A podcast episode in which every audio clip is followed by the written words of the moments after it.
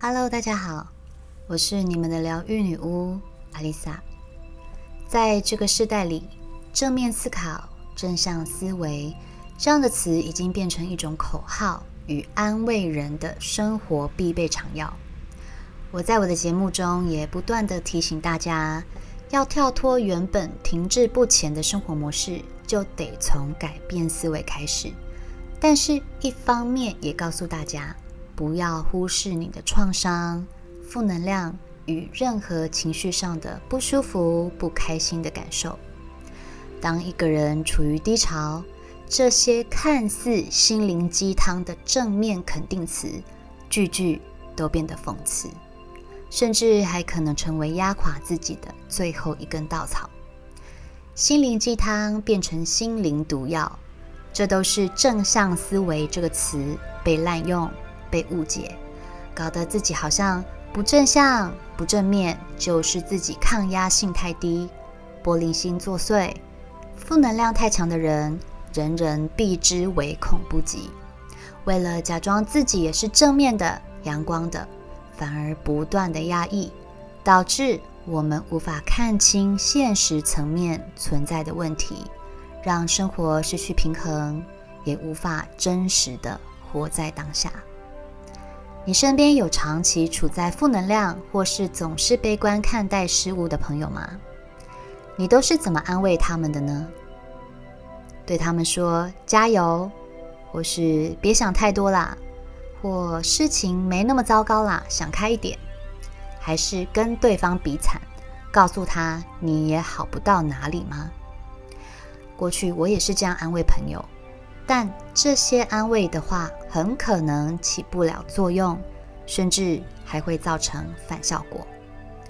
举例来说，在韩国首尔有座马浦大桥，又称自杀大桥，它在四年内带走了近百条人命。为此，首尔市府多次在桥梁的栏杆上贴上了自杀防治标语。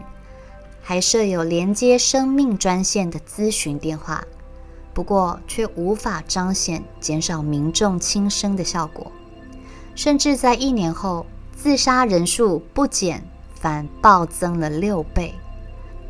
这些防自杀标语写着：“你不是一个人，你今天还好吗？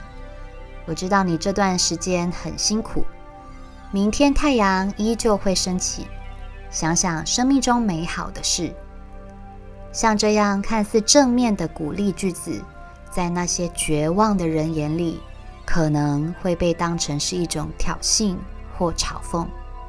有民众表示：“不问还好，一问我就难过。”或是本来还好好的，抬头竟看到“我知道你这段时间很辛苦”，一时火大，想不开就跳下去了。明明看似贴心的励志语，在想自杀的人眼里，仿佛是在讽刺他们做人失败。当一个人已经走到想要轻生的地步，看到这些标语，更容易不加思索的直接就地解决自己的生命。这些话都不是忧郁症或情绪低潮的人想要听的，更别说要他们正面思维、正向思考。而首尔的马浦大桥就是最好的例子。正向思考之所以被现代心理学家广为推崇，就是因为这样的思考模式与心理健康有着高度关联。左右我们心情的不是发生了什么事，而是我们对事件的解读。用乐观正向的方式解读事情。常会带来愉悦的情绪。用悲观负向的角度来看问题，容易陷入沮丧无力之中。例如，你的车子不是进口车，跟别人比总是少了些优越感。正面的人会想，有了这台车可以为我遮风遮阳又挡雨，法拉利能到的地方我一样能到。负面的人会想。谁谁谁都开了好车，我这台破车实在上不了台面。相同的状态，两种想法就会产生两种结果。一个满足，一个匮乏，间接的也会发展出不同的人生。大多数的人都理解这个道理，也鼓励身旁的人多多正向思考。但是要做到正向思考，其实是很困难的。人所遭逢的事情与每一分每一秒的情绪状态都不同。当遭受打击或陷入挫败中，上一秒的正向思维可能瞬间化整为零。就好比我们要如何要求一个忽然被诊断出癌症末期的病患正向思考呢？即使正向思考对我们是有益的。但人类却是悲观的动物，因为我们的大脑本身就是负面取向，大脑会花许多精力在负面的事情上，因为对于大脑来说，最重要的事情是求生存，所以大脑要先帮助你准备好面对各种可能的糟糕后果。这就是为什么我们总是无法控制大脑。什么事都先往坏处想，例如你写好的报告交给主管后，却迟迟没有回复，第一个想法就是，是不是我做的不够好？是不是主管不满意？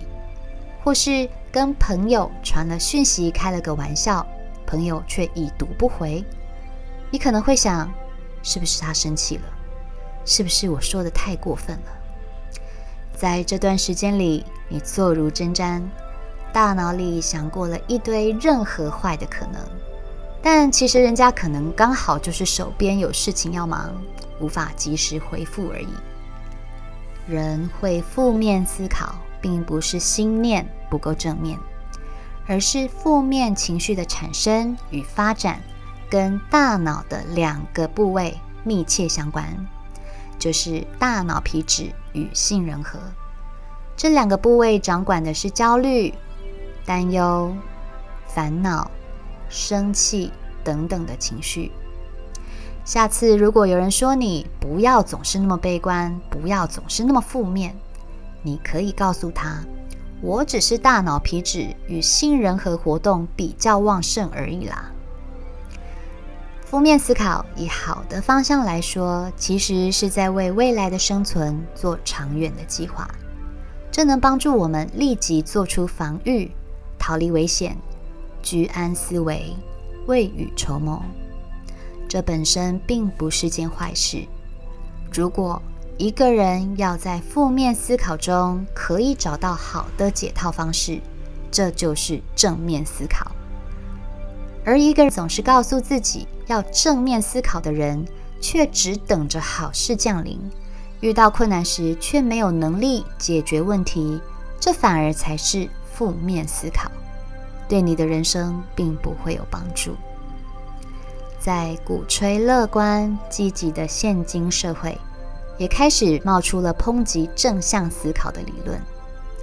正面思考本身是没有错的，错在大家误以为正面思考就可以让问题自然而然的。迎刃而解，但是，一旦处于负面的情况下，越提醒自己要正向、乐观，就越容易因为压力而变得更负面，更走不出来。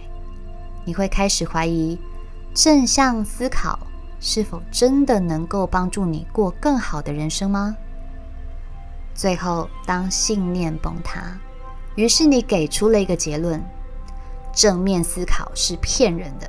一点都没用，甚至可能还会比原本的想法更偏激。所以，过度的乐观与悲观都不是好事。凡事过与不及都会带来问题。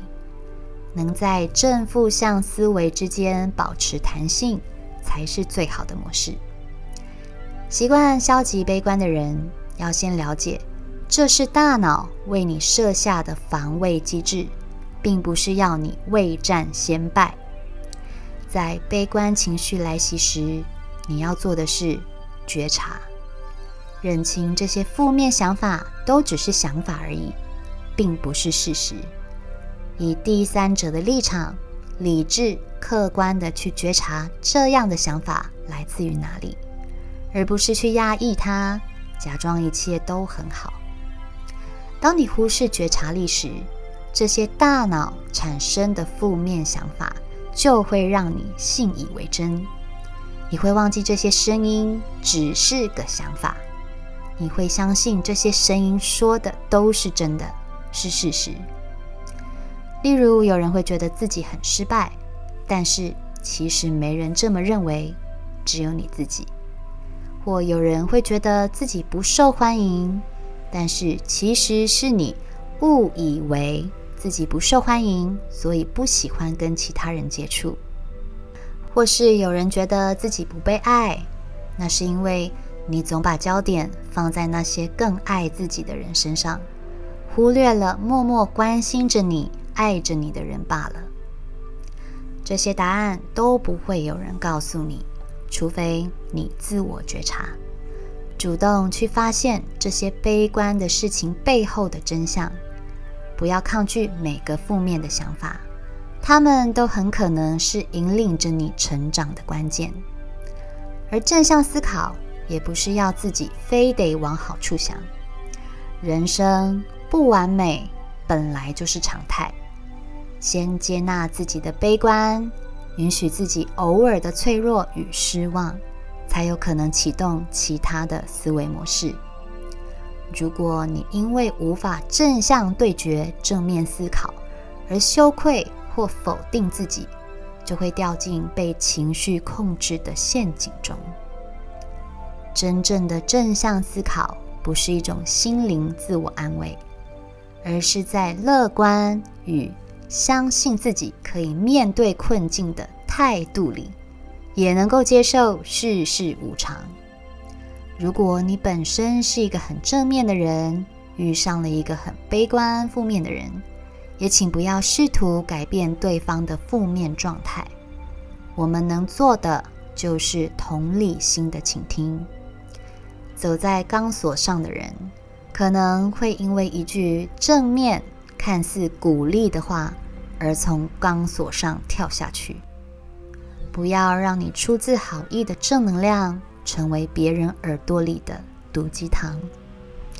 正面很好，负面也没关系。找到平衡点，找到两者兼具的弹性，我们才能把人生活得更轻松。不要逼自己一定要正向思考，学会觉察，你也能在负面思考中闯出自己的一片天。